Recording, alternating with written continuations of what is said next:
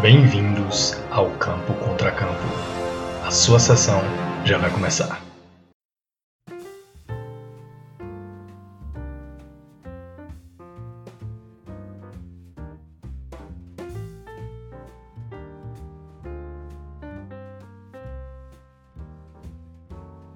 Bem-vindos a mais uma sessão do Campo Contra Campo. Boa noite, boa tarde, bom dia, boa madrugada. Eu sou o Matheus Lacerda. Do outro lado temos nosso querido Longos. Fala tu. E aí, pessoal? Estamos aqui mais uma vez para poder comentar o filme da semana, né? Dessa vez quem escolheu foi você, não foi, Matheus? Foi, exatamente. Me diga aí que filme é e por que você resolveu trazer esse filme aqui pra roda. Eu escolhi o filme chamado Fé Corrompida, First Reform. Vai, foi a coisa mais aleatória do mundo. Eu já tinha. ele- ele- o, por esse filme, o Ethan Hawke, que é o principal, ele foi indicado ao Oscar há uns anos atrás. Eu tinha visto, mas nunca tinha assistido o filme. Ele tava na Netflix. Esse- ele saiu agora da Netflix, tá ligado? E no, no meu pós-operatório, que eu tirei o siso, tava lá rodando pela Netflix. E eu falei, rapaz, eu não tô fazendo porra nenhuma. Eu vou assistir esse filme aqui com o Ethan Hawke, que eu gosto muito do Ethan Hawke. E, porra, meu irmão, que surpresa boa, viu, velho? Que su- Acho que se pá.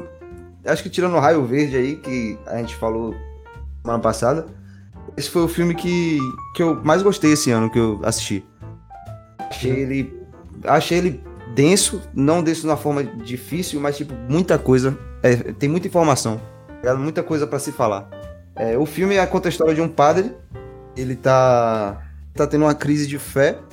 Não consegue mais se conectar com Deus, Jesus Cristo, a divindade. E aí uma, uma das, das meninas, uma das mulheres da paróquia dele, chama ele pra conversar com o esposo dela, que é um cara que tá com depressão e que é um ambientalista. Ele é um, um ativista do meio ambiente. Ele tá com depressão por causa da situação que tá o mundo e tal. Esse padre vai lá conversar com ele e isso gira uma, vira uma chavinha na, na cabeça do padre que ele começa a cons- conseguir reencontrar a fé dele num lugar que ele não achava que ia reencontrar, entendeu?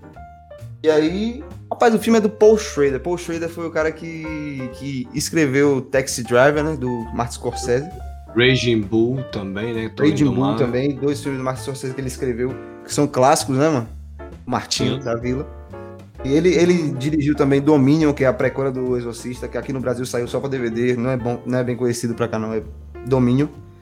E, velho, eu achei que tipo, esse filme fala sobre tanta coisa que eu não sei muito bem por onde começar, porque ele, ele fala sobre o meio ambiente, óbvio. Ele fala sobre uma crise de fé e onde você encontra a fé de uma forma bem, tipo, você para pra pensar naquele primeiro diálogo que ele tem com o ambientalista, né? Certo? Sim.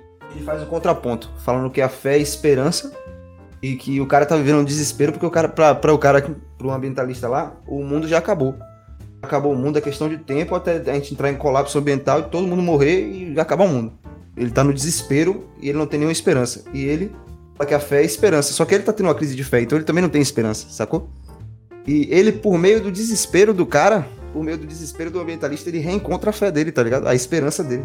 Ele encontra a fé, a esperança no desespero. Eu achei isso do caralho, velho. Chega, chega perto do final, ele tem uma hora que ele fala. Durante todo o filme ele tem um diário, né? Que é, é a partir desse diário que a gente consegue é, ver mais profundidade do personagem. Ele sempre fala que não consegue rezar. Ele fala, pra quem nu- nunca rezou de verdade, rezar é fácil. Ele não tá conseguindo rezar. E ele fica, inclusive, depois, no decorrer do filme, ele chega ao ponto de afirmar que ele encontrou uma nova forma de rezar, né? Exatamente. Encontrei uma nova forma de rezar, encontrei minha fé. No desespero do cara. Tá ligado? Que ele tava falando que não podia ter tanto desespero assim, que era, tinha que ter esperança, fé, não sei o quê. E ele tava falando isso no- na roupinha de padre dele, mas não acreditando em nada. Pô, eu achei do caralho. Fora que tem, tem referência a Taxi Driver, mano. Tem a- aquela cena do. Tem uma cena que, logo antes do, do clímax do filme, né?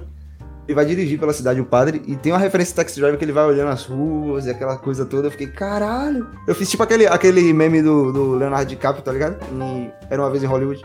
Sim, sim. Já apontei pra televisão assim e falei, caralho. Mas Ah, gostei, gostei demais, mano, sobre o que o filme tem a falar sobre fé, sobre opressão, porque a fé dele estava sufocada embaixo da estrutura da igreja protestante que ele, que ele era pastor, né? Padre não, igreja católica, né? Ele era padre. Ele, ele estava sufocado debaixo daquela estrutura que isso é algo que acontece não só com fé, pô, mas com muita coisa pura que, por exemplo, por que, é que tanta gente entra na faculdade apaixonado pelo curso e sai odiando, tá ligado?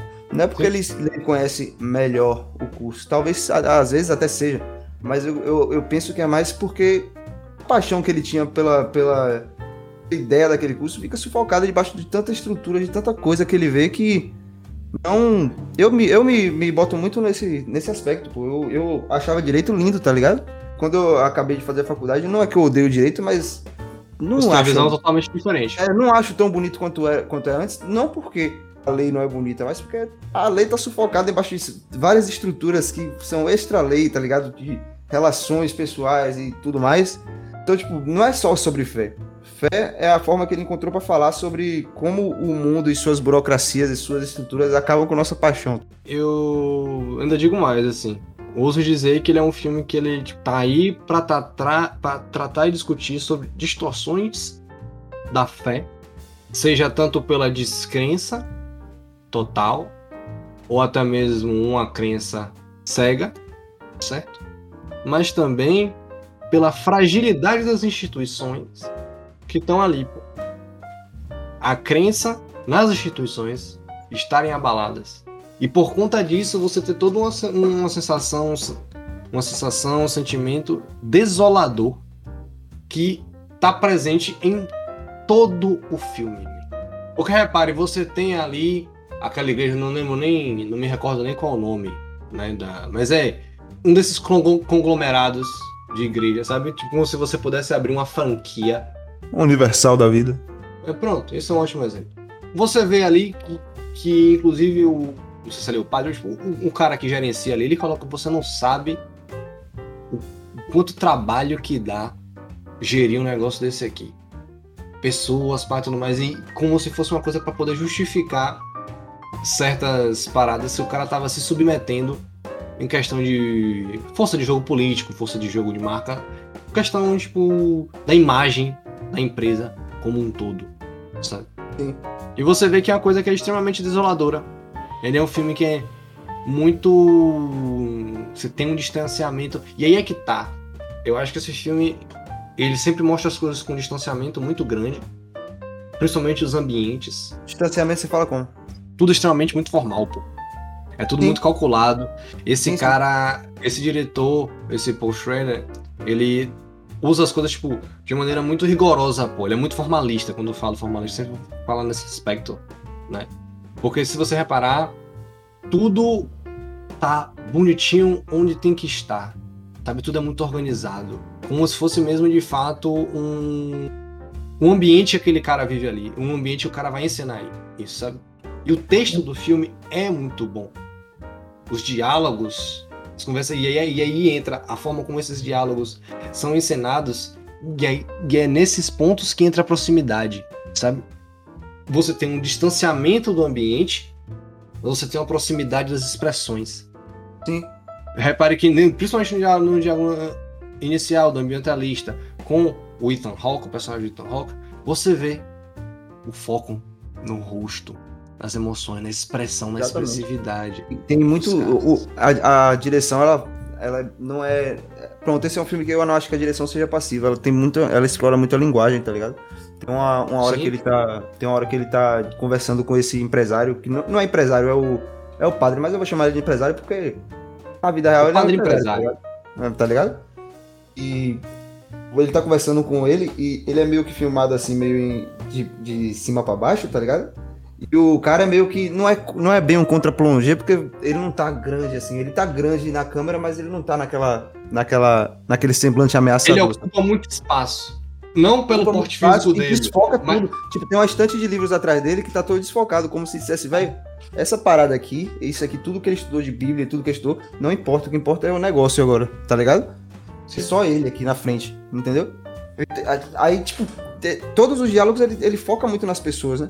Eu acho que o diálogo do ambientalista, inclusive, ele tem uns planos mais abertos, que meio que pra mostrar a equivalência, né? Entre o ambientalista e ele. Tipo, eles são. Na, na conversa deles são duas partes opostas, né? Que um fala sobre esperança, outro fala sobre desespero, mas eles estão juntos na angústia deles, tá ligado? Um tem Exato. angústia por causa da, da estrutura da igreja que sufoca, outro tem angústia porque o mundo vai acabar, tá ligado? E. Eu não. Tu tá com, é- com o letterbox desse, desse filme aberto aí? É aberto. O que é que você quer? Diga aí. Quem escreveu foi o Paul Schrader mesmo? Pro Shredder, o roteiro dele. Esse ele é um puta roteirista, tá ligado? É, A gente falou que ele escreveu Taxi Driver, Raging Ele, inclusive, foi crítico de cinema uma época também. Isso então, tipo, o argumento é muito bom, pô. O argumento é muito bom, o- o- os diálogos são muito bons. Não é, não é, não- eu não achei, apesar do filme ser denso, porque denso no sentido de falar sobre muita coisa, Abordar vários temas. É, eu não achei ele, ele maçante em hora nenhuma. Não, também não, nenhum momento. Em nenhum momento ele, ele, ele, eu perdi a atenção, todo momento eu tava ali querendo saber, porque tem, a- tem a- aquela questão que a gente sempre fala, né, velho? O filme pra, pra ele. é, não é que é pra ele ser bom, mas pra ele te prender, ele tem que ter uma progressão. Você tem que sentir que a história tá indo de um lugar pra outro, não sei o quê. E aos poucos você vai vendo ele se rebelando contra aquela estrutura que tava sufocando ele, contra a instituição da igreja católica, né? Ele vai entrando em. Ele, ele não é nem que ele vá se rebelando, mas ele vai. Tipo, é porque eu pensei na situação em inglês, tipo, facing. Né? Quando ele vai, tipo, encarando essas coisas, né? Ele vai entrando em conflito com ele vai sentindo essas coisas, tipo, as limitações por conta disso, ele vai. Você passa a reparar que aumenta ainda mais a descrença nas instituições. E é a mesma descrença que o, que o ambientalista tem no início. E você repare como você comentou agora há pouco, naquela cena, existe uma questão de é, equivalência, por assim dizer. Um pesando mais pro desespero, pra angústia, outro pesando mais pra esperança. E repare, veja só o que você falou. Ele, mas ele é um cara que também tem as, as angústias deles, desesperança dele, relacionada a essas instituições que o cercam. Só que aí é que tá. Naquele momento fica claro isso. Só que aí você vai conhecendo cada vez mais sobre o personagem do Ethan. Vou até pegar o nome dele aqui agora, o pastor Ernest Toller. O pastor, você vai conhecendo cada vez mais do pastor e você vai vendo que ele é um cara amargurado, ele é um cara que quando as angústias dele saem de controle, ele pode passar do limite. Que nem ele passa aquela personagem naquele momento da. Na, na cena lá na igreja. Não é naquela igreja, naquele conglomerado lá de negócios Sim. religiosos. Você vê também que ele negligencia até mesmo a própria saúde, pô. Sim. Tem, é, é pontuado no filme que ele tem alguma condição, que ele tem que parar de beber, ele continua bebendo, bebendo, bebendo. E, e vá várias garrafas de uísque por semana, por dia, sei lá, quanto mais dá a entender que a frequência dele é alta, sabe? E além disso tudo, pô, tem a questão do diário, né? Que ele faz um journal pra poder ir registrando isso, todo esse fluxo de pensamento como se fosse como um expurgo dele, pra ele poder conseguir canalizar e refletir sobre essa desesperança que ele tá tendo, sobre esse estado que ele se encontra agora. Esse filme é fantástico. Maravilhoso, maravilhoso. Esse filme é fantástico. E você vê até mesmo, inclusive, na hora que. Aquela cena mesmo do. do, Ó, do, do diner, pô. Do café, onde eles vão tomar café da manhã. Que aí chega lá o. O empresário bilionário. Exatamente, é a primeira, a primeira cena onde ele questiona, né? A estrutura. mundial. Que o cara chega assim e fala: Ah, não, vai ter coisa política não, porque rolou isso aqui e tal. Aí o bicho ah, quer dizer que você aconselhou o cara, você ouviu o cara, ele morreu. Você deveria prestar mais atenção no que você faz e parar de encher o saco. Tipo, É uma conversa bem hostil, né? Ele tenta, ele tenta questionar, porque ele, ele, tá, ele tá organizando um evento, né? A igreja tá organizando um evento e, e- a comemoração, a consagração de 250 anos. exatamente. igreja. E o grande patrocinador desse evento é uma, é uma empresa de petróleo. É petróleo, né? De energia. Energia. né? Que é responsável por um puta desmatamento e tal. E aí ele, quando, quando ele tá nesse diner, o cara, o, um empresário vai lá encontrar eles. Ele e o, e o empresáriozão lá, o, o padre empresário. Ele tenta questionar e aí os caras vão lá e botam o dedo na ferida dele. E aí é a primeira vez que ele. é ali que começa, né? A, a virar a chave. Mas eu achei do caralho esse negócio que você falou de, de passar do limite. É, pô, no final do filme, o, o clímax do filme é ele passando no limite de todas as formas imagináveis. Tanto na questão do que ele planejava fazer, um colete, quanto na questão do. dele. Beija, ele beija a mulher lá, né? Sim. Em tese ele não poderia. Ele se, ele se entrega. Ele quebra os dogmas ali e encontra a fé dele ali. Ele fala, encontrou uma, uma nova forma de rezar, tá ligado? Que é por, por, por trabalho, por ativismo. É, aquela cena ali que ele se martiriza, velho. Eu não consegui interpretar direito aquela, velho. O que, que você achou? Véio? Não. Se enrola no arame farpado. Eu acho que assim, ele ia tentar um martírio para tentar fazer um atentado, certo? Meio que para tentar chamar a atenção, para tentar destruir aquilo dali. Só que a menina chega lá e dá errado. Ele resolve abortar a operação porque simplesmente ele, inclusive, pediu a ela para que ela não fosse. Ela foi para lá, ele entra em estado de desespero total até, é que ele tira a bata e ah, começa a gritar de raiva, ódio, frustração. E depois ele vai se martirizar. Ali, né? Meio que pra tipo, tentar de fato ir para esse. Pra essa, essa desesperança dele chegar num ponto máximo que é de fato desesperador. Sabe? É tão angustiante que ele quer fazer aquilo. Só que aí ele vai lá e vê ela. E aí ele para e pensa, ela, ela na porta, né? E repare, veja só, repare bem que o que, é que ela simboliza ele para ele? Um vínculo, Vínculo uma conexão, uma conexão, algo para que ele possa se dedicar, algo para que ele possa cuidar. Tanto que ele vai lá e ele se entrega a isso, né? Meio que como se ele se livrasse dessa questão da da igreja desse martírio, falando, porra não, eu tenho algo a que me apegar, sabe? Tudo, tudo é tão desesperançoso, tudo é tão desesperançoso, seja a questão como a fé está sendo ligada, seja está sendo tão desesperançoso e distorcido essa realidade, seja a fé, seja os negócios, seja política, seja até essas questões tipo o ambientalismo, por assim dizer, né? Porque você vê que, tipo, de fato o pessoal tá lutando por algo válido, justo, só que chega em certos pontos que passam a ter atentados. tá? Exatamente, que Então, era o que aconteceria, né? querendo ou não, isso é foda. E eu acho que o filme, inclusive, ele não. Ele não escolhe nenhum desses lados, sacou? O cara tenta ficar tendo essa esperança, você vê, você, você vê que esse cara faz uma transformação, né? Ao ponto dele quase ir para o lado tipo, desse atentado. Mas no final ele, porra, tem ela, vou me entregar pelo menos a isso. Porque assim eu tenho algo a que me dedicar, eu tenho algo em que acreditar. Exatamente. É, essa- esse, esse tema de, de, de fé é algo que reverbera muito comigo. Eu fui criado católico. Uhum. E eu, eu, eu fiz muito paralelo desse filme com O Exorcista. velho. O. Exorcista é um dos meus filmes favoritos de terror. Acho que é o meu filme favorito de terror. E um dos meus filmes favoritos da vida inteira. Mas a, a gente se deixa muito levar pelas cabeças girando pelo vômito, tudo pela- pelo aspecto de terror, mas a gente deixa de, de perceber que o Exorcista é uma história muito bonita sobre fé, velho. O, o Padre Carras, ele tá nessa situação de, de ter a fé corrompida, que é o nome desse filme aqui. Ele encontra a fé dele no desespero, lá no exorcismo, tá ligado? E veja, É aquela, é aquela velha máxima do nosso querido Mano Brown, né? Até no lixão nasce flor, tá ligado? Já- já- Às vezes a gente, tem que, a gente tem que ir no, no fundo do poço pra achar alguma coisa, velho. Eu achei essa mensagem muito bonita. Eu achei. eu- o final desse filme nem me disse tanto quanto o, o decorrer dele, sabe? O que eu achei mais Uhum. bonito desse filme, o mais, mais barato desse filme foi a progressão dele encontrando a fé onde ele menos esperava. Que o final, pra mim, ele perdeu um pouco a significância, não que seja ruim, mas que tipo, o resto do filme é tão bom que o final não pontuou tanto, entendeu? Uhum. Isso que eu, que eu, que eu pensei, minha, meu take desse filme foi esse. agora pegando o que você falou, agora não fica muito mais claro aquela fala que eu falei alguns episódios atrás, alguns muitos episódios atrás, sobre como o terror sempre fala sobre, sempre fala muito sobre a natureza humana. Bote fé. Que tem muitas camadas, pô. Terror, ele tem uma, toda uma construção semiótica pra justamente lidar com isso. Não que esse seja um filme de terror, né? Eu acho que ele é um filme muito mais focado numa questão desoladora, né? Desoladora tanto pelo sentido de ser desesperançoso É, ele é um filme nas frio. das instituições, mas também tipo, de ser desolador numa questão de você ser sozinho. É uma solidão muito desoladora, ao ponto. Acho que talvez desolador já signifique isso, né? Então só posso estar sendo redundante, mas tome isso como ênfase, você que tá aí me ouvindo, tá? Ou só uma passagem mesmo.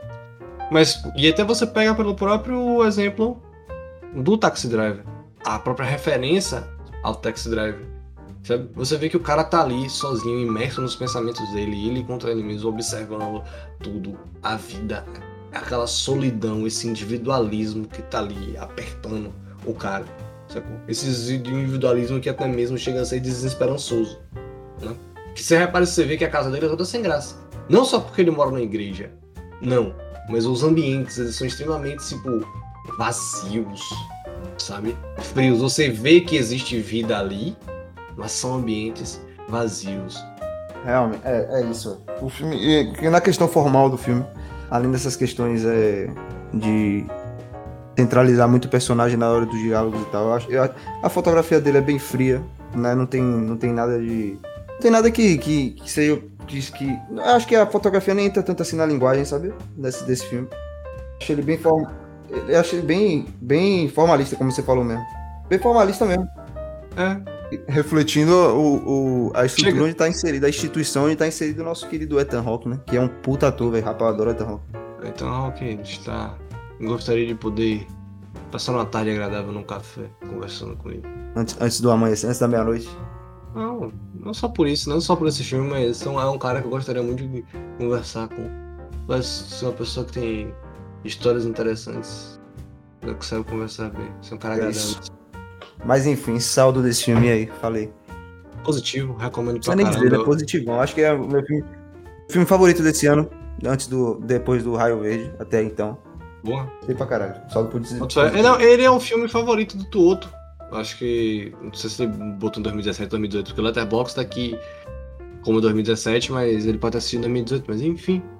É, se eu não me engano, é um dos favoritos da década dele também. E esse filme é um filme do caralho. Sabe? Eu recomendo muito, eu acho que ele traz reflexões e aborda temas muito importantes pra gente até pensar sobre como é que estão as configurações sociais da gente hoje, em padrão comportamental, em como as coisas estão caminhando, sabe? Tipo, como sociedade, como humanidade. Entende? Sim. É isso. Mas enfim, é isso. Pra mim fica aí a indicação sensacional. Agora saiu da Netflix agora, fica mais difícil de achar, mas pô, tava na Netflix até um dia atrás. É, exato. Não, filho, você veio me pedir pra ele arranjar o Raio Verde, eu cheguei, eu fui buscar esse filme aí, na gringa. Não tava achando, tive que pedir pra meu irmão, falou assim, Henrique, na moral, me ajuda o guerreiro aí urgentemente. Me, procura aí pra mim, se você consegue arranjar. Ele, não, consigo aqui, pô, tome aqui no Telegram, ele arranjo. Aí o Ush Safe, ele assim, ele deu duas versões. Uma que é 800 MB, 720p e outra que é 200 e 2160p. Eu falei, porra, pivete, vou pegar o de cá mesmo porque meu PC tá sem Caralho. Espaço e eu preciso baixar rápido. É isso, tá ligado? Mas é isso aí, filho. Mano, mas é isso. Tá, como você fala, antes de você falar, faça o jabá, já estou me adiantando e fazendo o nosso querido jabá. Então você pode encontrar a gente lá no Instagram, arroba Campo Contra Campo Cast, tá? Tá meio um desatualizado lá, a gente não botou as coisas ainda, mas pode seguir que a gente vai começar a alinhar as postagens dos podcasts, dos episódios com Instagram. A gente vai começar a interagir mais lá por, por lá também, abrir caixinha de perguntas para vocês, perguntarem o que vocês quiserem, ou só trocar uma ideia mesmo, tá? Você encontra a gente nos jogador de podcast, só você procurar por campo barra contra hífen campo, tudo junto. Você vai ter acesso a todos os episódios, todas as sessões que a gente já fez até então. É só você procurar lá no seu Spotify, Deezer, Apple Podcast, o Podcast, Pocket Cast, Anchor ou qualquer um que você usar, certo? Até semana que vem. Bom filmes para vocês. Tchau, tchau. É isso, vamos nessa, rapaziada.